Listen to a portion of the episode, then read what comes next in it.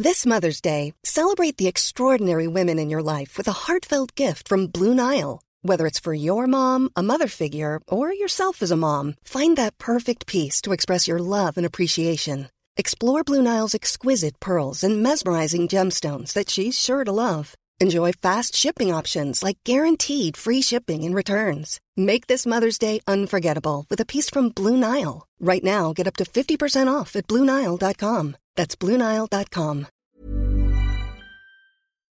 Porque el mundo actual no se entendería sin la economía y los negocios. Acompaña a Mario Maldonado, el columnista de negocios más joven y objetivo del periodismo financiero, en su programa Bitácora de Negocios.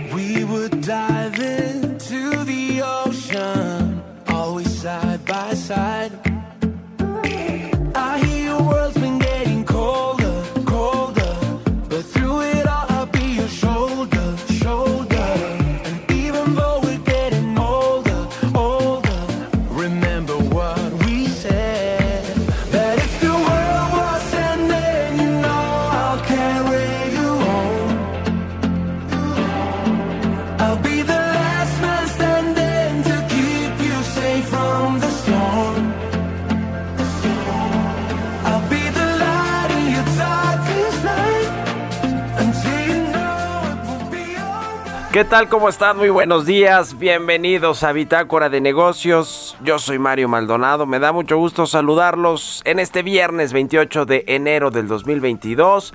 Son las 6 de la mañana con 6 minutos en puntito y estamos transmitiendo en vivo desde la cabina del Heraldo Radio aquí en la Ciudad de México. Un saludo a todos los que despiertan tempranito con nosotros, a quienes madrugan aquí en Bitácora de Negocios en las frecuencias de El Heraldo Radio. Un saludo a todos los que nos escuchan por la 98.5 de FM en el Valle de México, en Guadalajara por la 100.3 de FM, en Monterrey, Nuevo por la 99.7 y en el resto del país a través de las estaciones hermanas de El Heraldo Radio.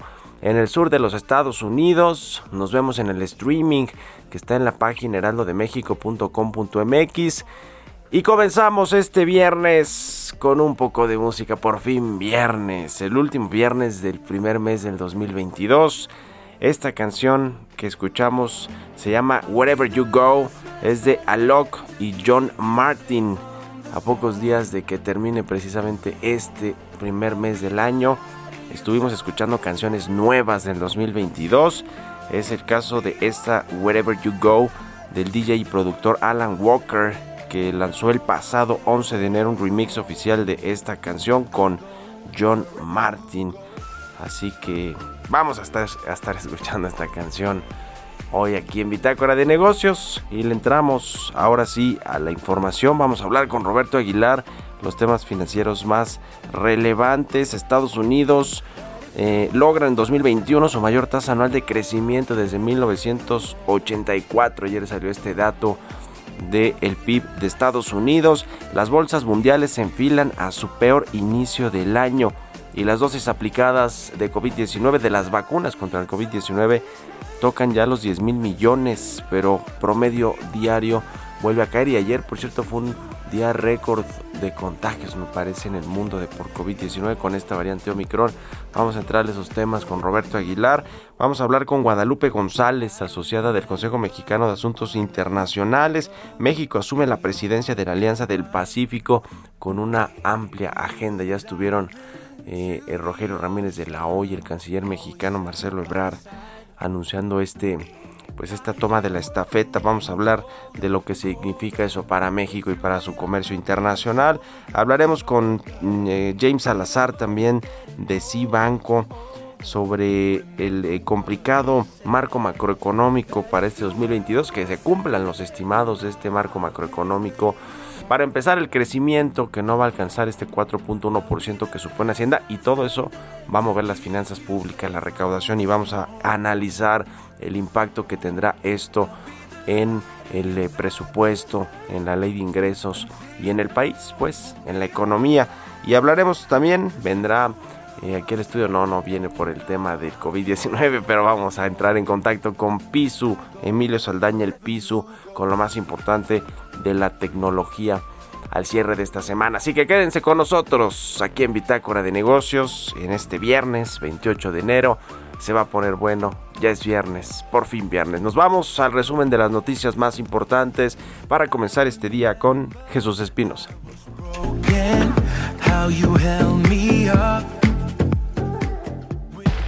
El resumen.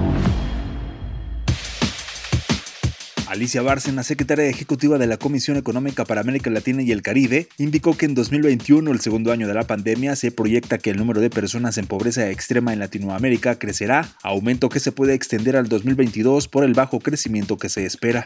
Daniel Becker, presidente de la Asociación de Bancos de México, señaló que la inflación y el aumento de la tasa de interés referencial del Banco de México son temas puntuales que la banca monitorea de forma continua, derivado del efecto que tienen en los usuarios del crédito.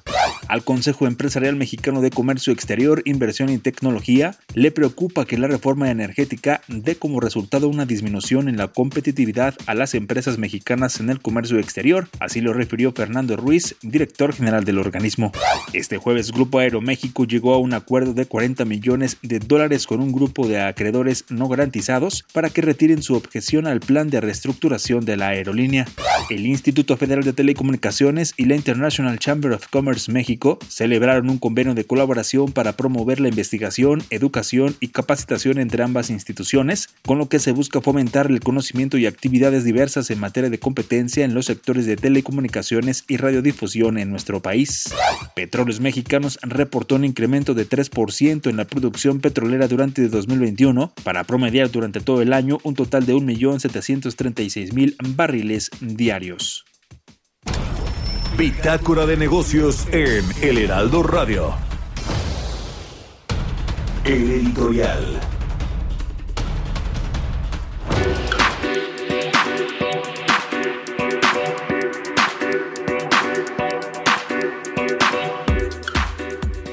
Precisamente hablando del tema del crecimiento económico y los supuestos económicos o los criterios eh, del marco macroeconómico de la Secretaría de Hacienda del Gobierno Federal, pues todo apunta que la economía mexicana este año va a seguir rebotando, pero a una tasa muchísimo menor que la del el 2021. Se proyecta entre los analistas un promedio de crecimiento entre 2 y 2.5% si es que no se empeora la cosa con el tema del COVID-19, de la pandemia y de algunos otros asuntos que siguen ahí como la inflación, el asunto de el aumento de las tasas de interés, eh, también lo que pasa con las cadenas de producción que no se han terminado de recomponer, la industria automotriz, uno de nuestros motores de exportación, que por cierto ayer salió ese dato de las exportaciones de la balanza comercial, eh, a ver si lo platicamos también ahorita con Roberto Aguilar, eh, pero el asunto de que no se cumpla este crecimiento económico va a traer un impacto, ya le decía, para las finanzas públicas, para el presupuesto y la ley de ingresos, pero precisamente en lo que tiene que ver con los impuestos, con la recaudación fiscal, que se estiman 3.9 billones de pesos para este 2022 de recaudación, pues se las va a ver negras Raquel Buenrostro, la jefa del SAT, y por eso quizás es que ya está enfilando de nueva cuenta los reflectores o poniéndole el ojo a los grandes contribuyentes, que ha sido un poco la tónica del el gobierno del presidente del observador, que ciertamente muchos pues eh, no pagaban lo que deberían de pagar de impuestos y pues los han ido eh, citando allí a las oficinas del SAT para eh, pues decirles o pagan o procedemos jurídicamente contra ustedes. Así ha sido el caso de Walmart, que ya pagó 8 mil millones de pesos, FEMSA 9 mil millones, BBVA 3 mil 200, el Grupo Modelo 2 mil millones, Carlos Slim también se acercó al SAT para pagar unos créditos fiscales que tenía. Ahora el SAT le ha puesto la, el ojo a Electra del Grupo Salinas, que dice pues le debe dos, por lo menos 2.636 millones de pesos. Ya Electra y su dueño y sus eh, pues eh, agencias de comunicación pues han dicho que no tomó en cuenta ni el SAT ni la Suprema Corte de Justicia porque fue una resolución que se llevó hasta allá pues las, la información del grupo Salinas y todo esto pues se va a hacer que acudan a instancias internacionales. Ya veremos qué sucede en este tema. Lo cierto es que sí ha habido pues eh, mayor presión del SAT para los grandes contribuyentes. Y además de todo, y e, ahí creo que sí se ha extralimitado la jefa del SAT en sus funciones, es que ha presionado al Poder Judicial para que falle a su favor. En algunos casos importantes como este que le hemos contado aquí de la devolución de impuestos a la familia Azcárraga a la fallecida Carmela Azcárraga por un tema de unas acciones del sexenio de Felipe Calderón, imagínense, y que bueno, pues sí, ganó el laudo, le dieron la razón y en lugar de pagarle pues lo que le debieron de pagar en su momento más intereses, pues nada más le pagaron los 300 millones en lugar de mil millones de pesos. Así la cosa porque la jefa del SAT presionó al Tribunal eh, de Administrativo, Tribunal Federal de, Justicia Administrativa, y pues ahí está la, el resultado. Esto creo que sí ya pues eh, eh, extralimita, como lo dije hace ratito, las funciones del SAT y de la jefa de eh, Raquel Buenrostro y de los otros integrantes importantes del SAT, de Antonio Martínez Dagnino, el administrador de grandes contribuyentes, y de Rosalinda López, la administradora de auditoría fiscal, que por cierto, ellos dos y Raquel Buenrostro así como que muy bien no se llevan. ¿Ustedes qué opinan? Escríbanme en Twitter, arroba Mario Mal, y en la cuenta arroba Heraldo de México. Economía y mercados. Roberto Aguilar ya está con nosotros, mi querido Robert. Muy buenos días. ¿Cómo estás, Mario? Me da mucho gusto saludarte a ti y a todos nuestros amigos. Pues fíjate que para empezar un poco vamos a cambiar el tema del crecimiento económico de Estados Unidos que no alcanzamos a comentar el día de ayer, Mario, ahora que, que hacía la relación también con la balanza comercial de México. Fíjate que Estados Unidos se ve claramente el tema del rebote y esto, todas las políticas que instrumentó el gobierno para justamente suavizar la caída y recuperarse más rápido, pues están haciendo eco. Al final, eh, eh, justamente Estados Unidos creció 5.7% en su tasa anual el año pasado. Es la mayor expansión desde 1984. En el 2020 cayó 3.4%, esa fue la mayor caída en 74 años, pero bueno, esto se está recuperando y esto también ha alentado, porque al final del día, esta relación tan estrecha que tenemos en términos de exportaciones entre México y Estados Unidos. Pero bueno, pues esto no fue eh, suficiente para que justamente las bolsas tomaran un destino diferente. Se ha acelerado mucho el tema de la volatilidad y es que las bolsas asiáticas se recuperaban un poco de las pérdidas y, también ayudadas justamente en, un principio por los resultados trimestrales de Apple que vamos a platicar un poquito más tarde, pero esto que podríamos decir ha sido muy eh, señalado o ha sido muy característico el tema de la postura de la Reserva Federal que a, que a través de lo que se comentó y esto que dice entre líneas, pues los analistas ahora esperan cinco incrementos de las tasas de referencia, es decir, una reacción más agresiva del Banco Central estadounidense. Y bueno, las principales bolsas europeas, estas sí volvían a caer también, ya que la, preocupación por el repentino cese de los estímulos de los bancos centrales y las crecientes tensiones entre las potencias occidentales y Moscú, pues seguían llevando a las acciones mundiales en un, a uno de sus peores comienzos del año. Así es como le están catalogando en estos momentos. Y bueno, también te comentaba que a pesar de toda esta situación de volatilidad y de ajuste de los mercados, hoy se da a conocer una de estas encuestas que hace Bank of America entre sus manejadores de fondos, bueno, manejadores de fondos, donde dicen que los inversionistas no se desaniman por la reciente liquidación en las bolsas de Estados Unidos y han seguido comprando acciones. Fíjate que ellos calculan que hay 17.100 millones de dólares que se invirtieron en acciones en la última semana. También explica el banco que la decisión de la Reserva Federal de empezar a endurecer la política monetaria para combatir la inflación ha golpeado con dureza los mercados globales, perdón, con una caída de 9.2% del S&P 500 desde principio de 2022. Por eso te decía que, bueno, catalogado como uno de los peores inicios de los mercados bursátiles en muchos años. Y entre los flujos más notables en los mercados financieros, el informe mostró que la semana que terminó hasta el miércoles había visto la mayor salida de bonos desde marzo del 2021 y las mayores entradas a acciones de mercados emergentes desde la misma fecha. Así es que, bueno, pues al final del día, tan desanimados no están los inversionistas. Sí ha habido ajustes importantes en ese sentido. Y bueno, otro dato importante, los números de la pandemia, mi estimado Mario. Fíjate que las dosis aplicadas en más de 180 países ya llegaron a 10 mil millones. Sin embargo, el promedio diario de aplicaciones se ubicó en apenas 31 millones, el más bajo desde noviembre del año pasado. La expectativa de alcanzar 75%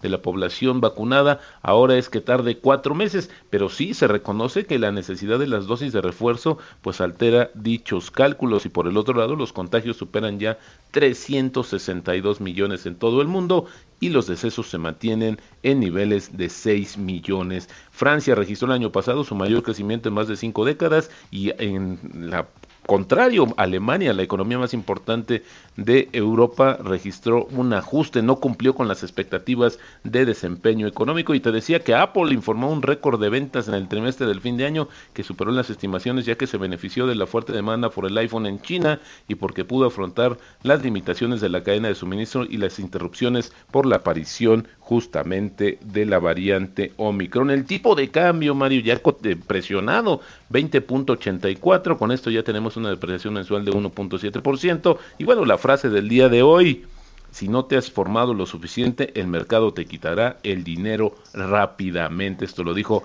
David Nazar, inversionista y pionero en plataformas electrónicas de negociación.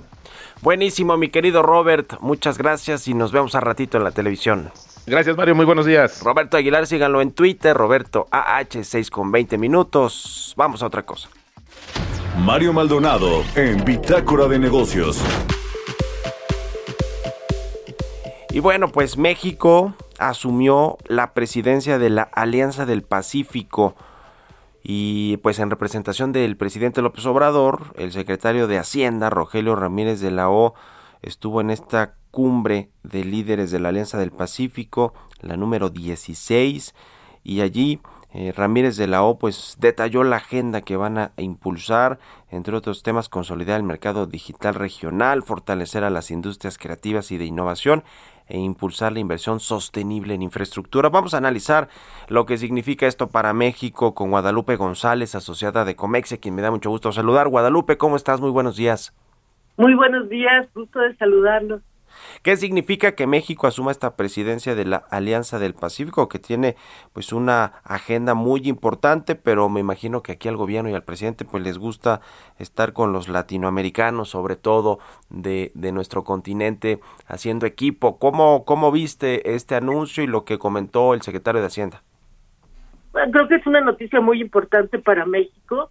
De hecho, no había estado dentro de lo que eran las prioridades más importantes de la agenda latinoamericana, en el sentido de que no estaba en las primeras planas.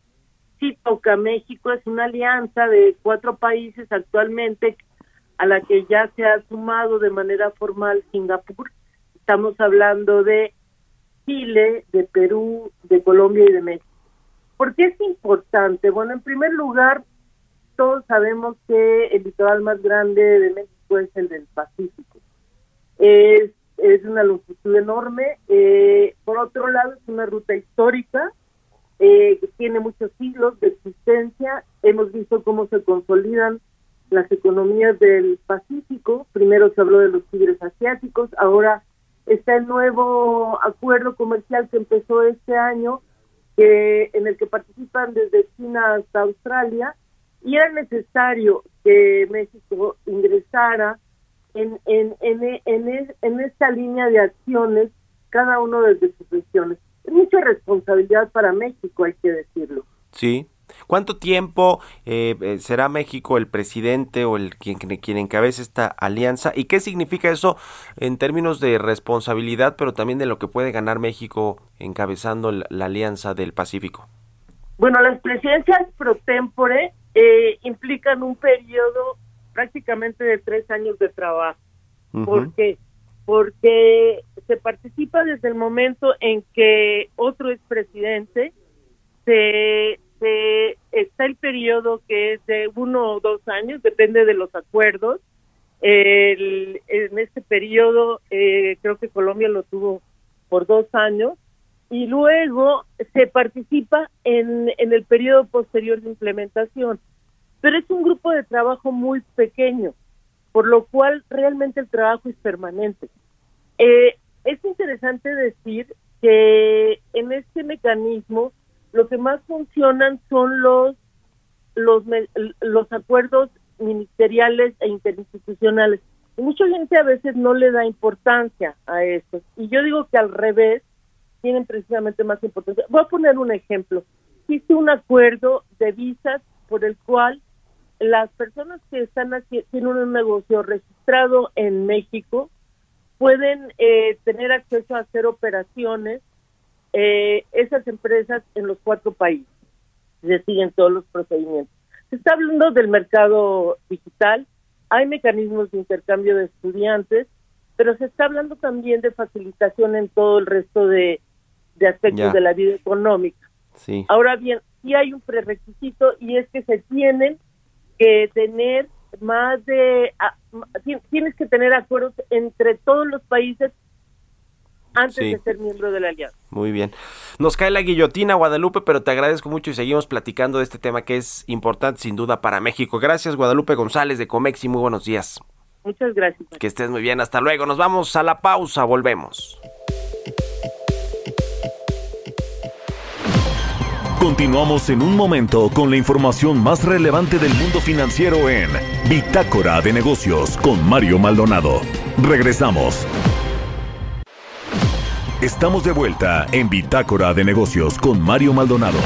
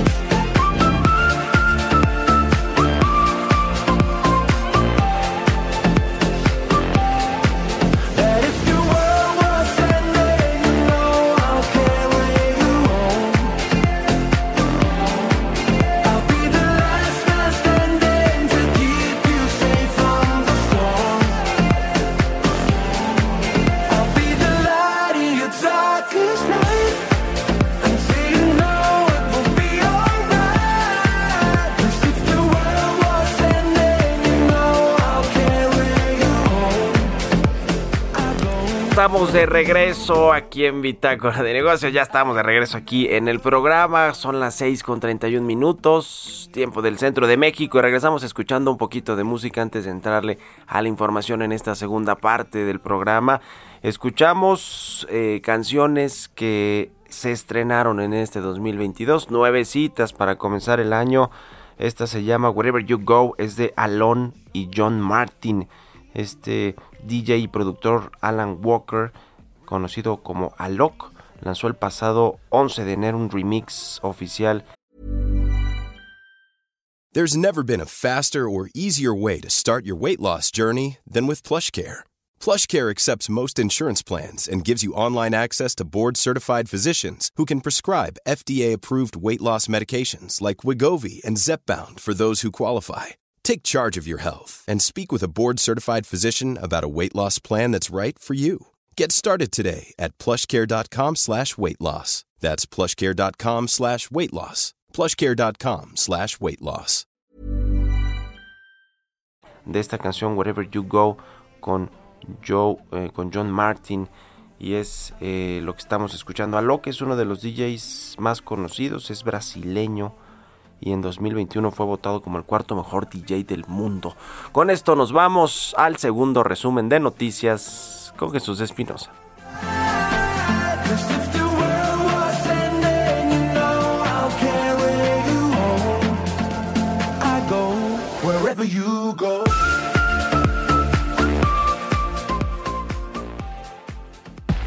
El resumen. La política de contrataciones de la CFE implementada en esta administración permitió que la empresa ahorrara 5.902 millones de pesos en 2021, de acuerdo con Rubén Cuevas Plancarte, director corporativo de administración de la firma.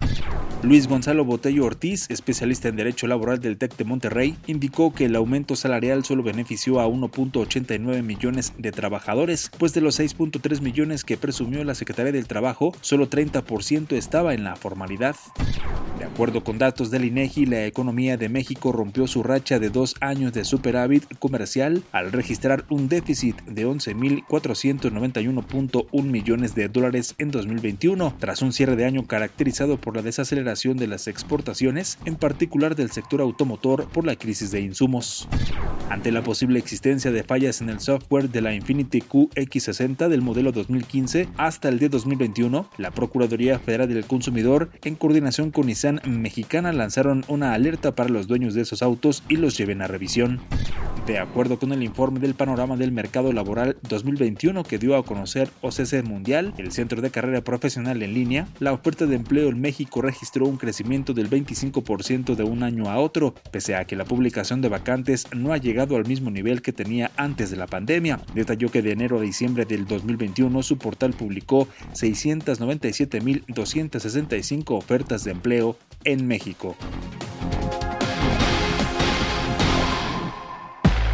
Entrevista.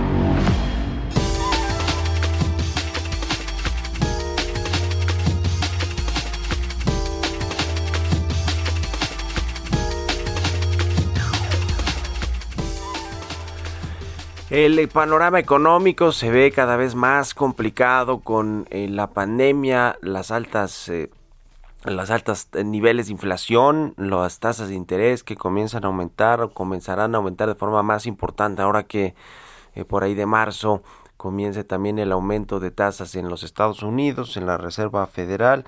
Y todo esto eh, pues aunado al asunto de la ruptura de las cadenas de suministro a nivel mundial y los problemas que hay todavía para el abasto, por ejemplo, de los semiconductores para la industria automotriz siguen generando que las expectativas económicas de México y de otros países pues se vengan hacia abajo y no se cumplan las expectativas. Todo esto va a tener repercusiones en el tema fiscal en México, de la política económica, en todo el presupuesto y paquete económico que se aprobó para este año. Vamos a analizar estos datos con James Salazar, el subdirector de análisis económico de Cibanco. ¿Cómo estás, James? Muy buenos días.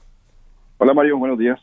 ¿Cómo ven todo este asunto? Empezando por el crecimiento económico, de, que son parte de estos criterios de política económica que usa la Secretaría de Hacienda para calcular prácticamente todos los ingresos del gobierno en términos fiscales, la recaudación y también pues eh, cómo se va a gastar el presupuesto, eh, cuánto va a cambiar pues el panorama, el marco macroeconómico con pues esta que este crecimiento que si bien nos va va a ser de la mitad de lo que se presupuestó originalmente.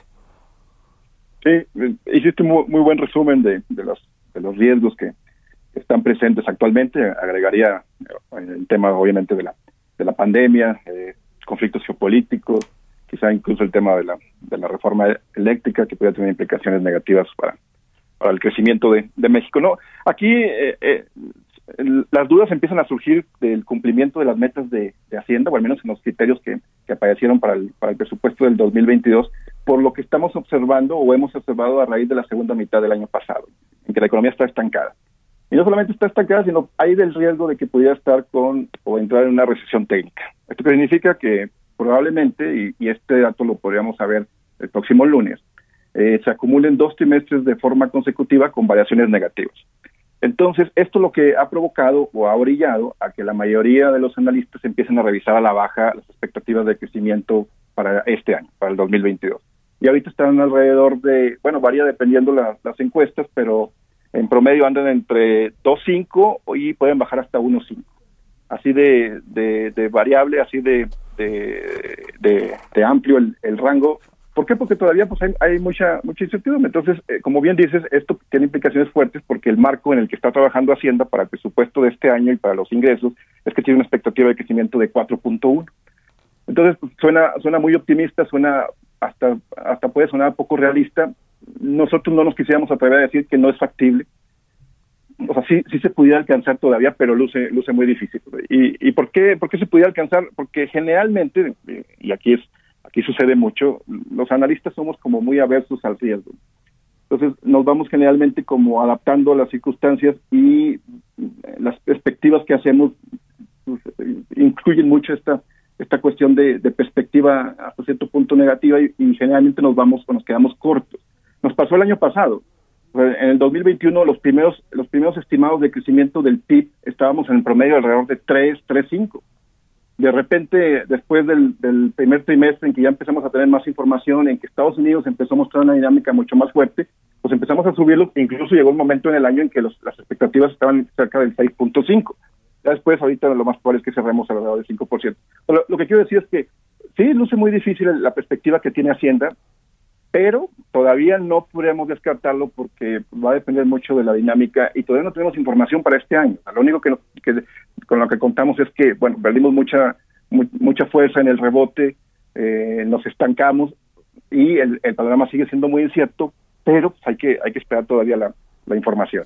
Y adicionalmente, hoy hay una, una conferencia de prensa, habla el, el economista en jefe de, de Hacienda, Jaime, Jaime Villarreal, y seguramente van a, van a anunciar algunos ajustes en, en, su perspectiva económica. Digo, esto no, no va a aparecer en algún documento oficial todavía, quizás hasta los precriterios que conozcamos en finales de marzo, principios de abril.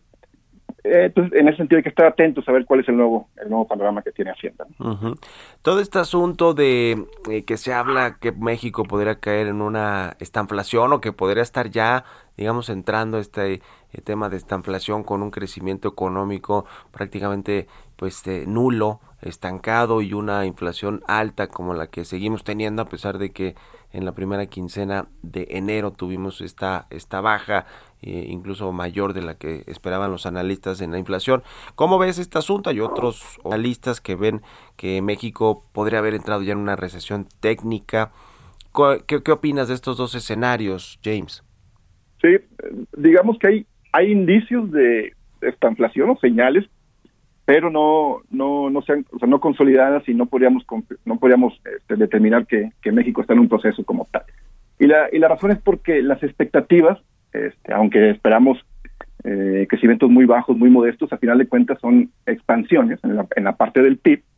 Y en, el, en términos de inflación, eh, la expectativa es que, sí, si bien a lo mejor un primer trimestre complicado, con niveles de tasas de inflación por arriba del 7%, probablemente vamos a empezar a ver una convergencia, y bueno, y esto mucho va a depender del Banco de México, es política monetaria, pero la expectativa en promedio para cierre de año está alrededor de los 4.50. Entonces, en, en principio, en el, en el corto y en el mediano plazo, las, eh, tendríamos crecimiento y tendríamos menores presiones inflacionarias, incluso con la inflación tratando de acercarse al objetivo, a la meta de, Banco de México. Eso en automático eliminaría los, los riesgos de, de una esta inflación. El problema es que este es el escenario básico y, y está sujeto a, múltiples riesgos, como los que ya comentabas tú al, al inicio. Entonces, tienes una, una, segunda mitad del 2021 en la que prácticamente, o parece un hecho que pudiste haber caído en una recesión técnica o en un estancamiento total, pues hay la, hay la probabilidad de que este escenario se siga, se siga manteniendo. Entonces no, no podríamos descartar por completo que, que no vayamos a entrar en una estanflación, pero por el momento solamente son indicios y en el escenario base esto no terminaría pasando por las expectativas que hay para 2022. eh, ¿qué, ¿qué, es lo que eh, eh, preocupa más de que no haya un crecimiento económico como el que presupuestó proyectó la Secretaría de Hacienda de 4.1%, que se vaya hasta la mitad o que sea de 2.5%, dependiendo todavía las condiciones de cómo se, se desenvuelva ¿no? Todo, todo, el asunto del COVID, eh, este, este tema de la inflación, de la política monetaria, de, de, de, cómo se reactive el comercio mundial, de lo que pase con Estados Unidos, por supuesto. Es decir, todavía pues hay muchas cosas que, que podrían cambiar en los próximos meses y eso modificar la la expectativa de crecimiento, pero digamos hoy con lo que tenemos y como se ve el escenario, ¿qué es lo que más preocupa de que México no logre alcanzar estas tasas de 4.1%? Yo pensaría que, por ejemplo, pues no no va a alcanzarse el objetivo los objetivos recaudatorios y eso pues pondrá más presión al SAT y, a esta fiscalización que tiene contra empresas de todos tamaños, sobre todo las grandotas. ¿Qué otra cosa ves que es importante y que es riesgoso eh, eh, puesto que ya están los estimados de la Secretaría de Hacienda y del Gobierno. Sí, en, en, sentido estricto, si lo, lo veamos por la parte de, efectivamente de las, de las finanzas públicas, siempre hablamos de que hay poco margen. Entonces, en este año es todavía mucho más escaso ese margen. Entonces, no estás en, en condiciones de, de, sufrir alguna algún ajuste fuerte en, en, la, en, términos de, de recaudación, en términos de ingresos tributarios o presupuestarios como un todo. Aquí eh, se, hace uno los, los análisis de sensibilidad, vamos a suponer que México creciera 2% en lugar del 4.1% que, que trae actualmente Hacienda, pues eso implicaría cerca de 100 mil millones de pesos menos en recaudación.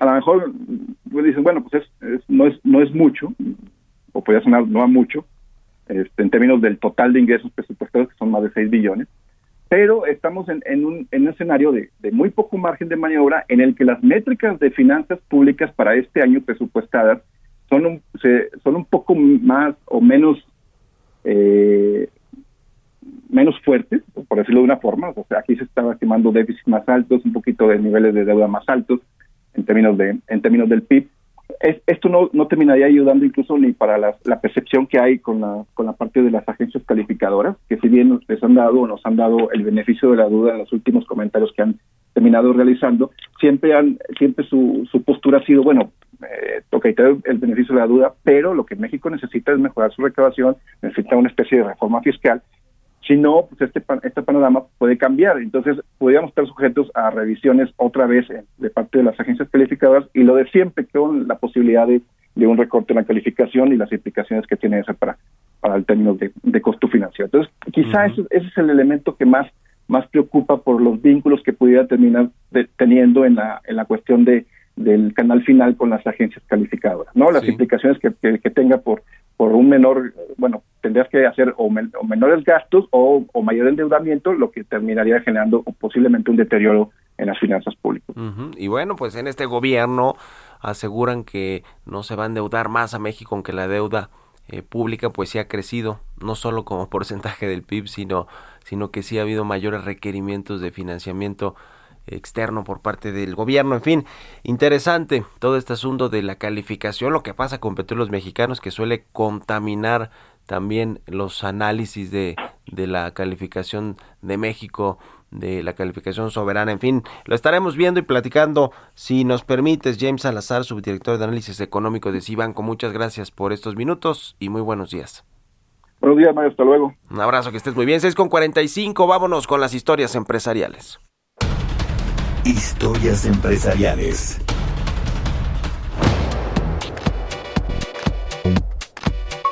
La mayoría de las empresas en México han tenido que regresar al conocido home office debido a los altos contagios de la variante Omicron de COVID-19. ¿Qué impacto tiene esto? ¿Está teniendo esto para las empresas, para las eh, oficinas, las empresas que se dedican a rentar oficinas para la construcción. Vamos a escuchar esta pieza que preparó mi compañera Giovanna Torres. De acuerdo con la consultora en capital humano Mercer, 67% de las empresas que habían decidido regresar a sus labores de manera presencial optaron por dar marcha atrás e implementar de nuevo el trabajo a distancia debido a los contagios de la variante Omicron.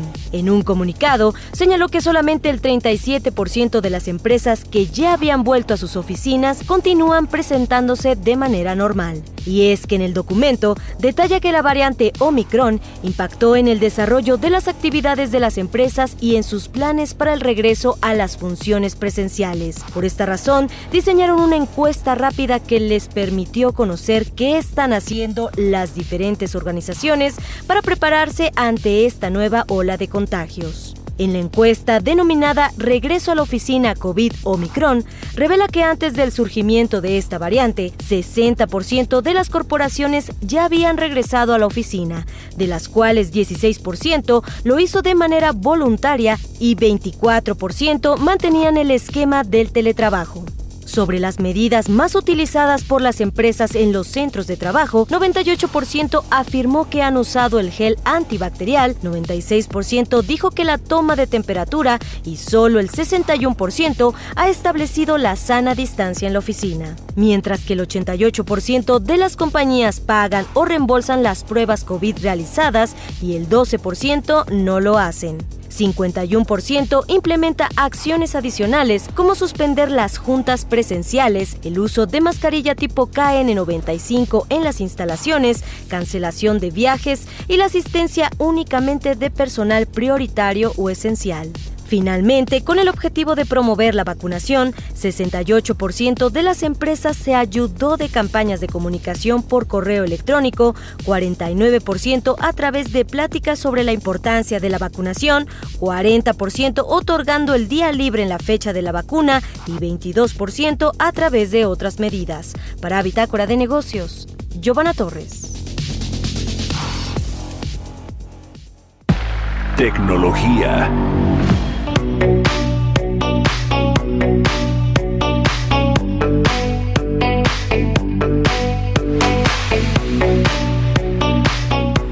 Y como todos los viernes, ya está con nosotros Emilio Saldaña, el Pisu con lo más importante de la tecnología. ¿Cómo cierra la semana, mi querido Pisu? Buenos días.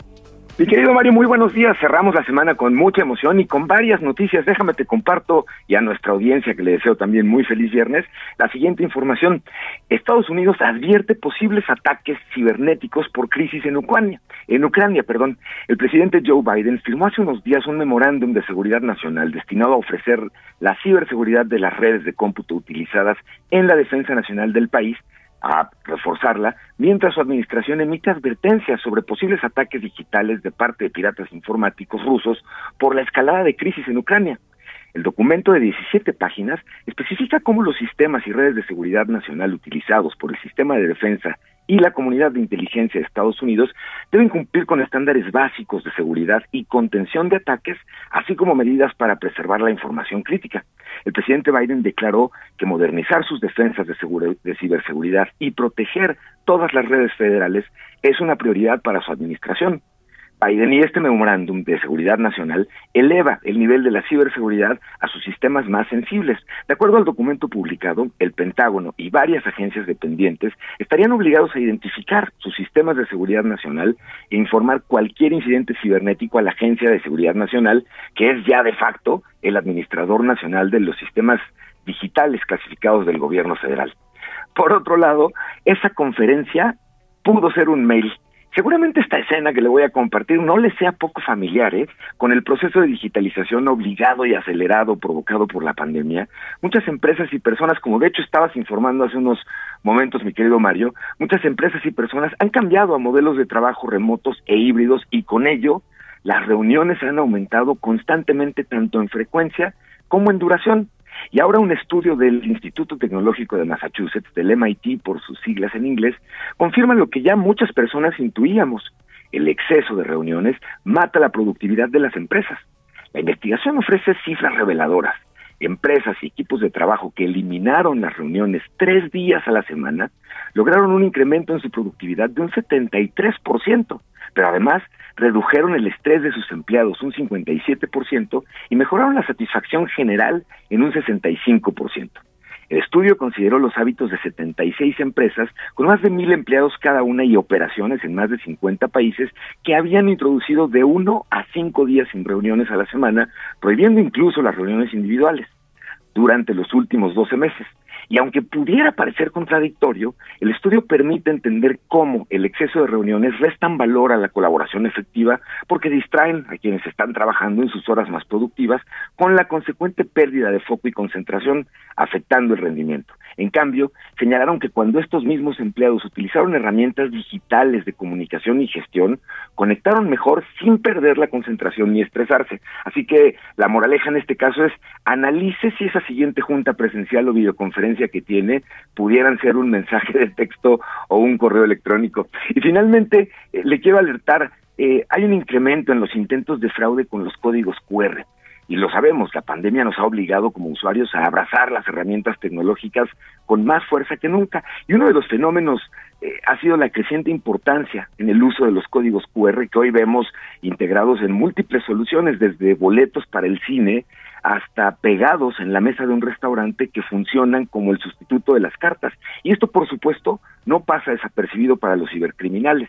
Así que para evitar ser víctima de alguna de este tipo de estafas, se está utilizando mucho, por ejemplo, que intenten suplantar el código QR que esté pegado en una mesa de restaurante con un código falso.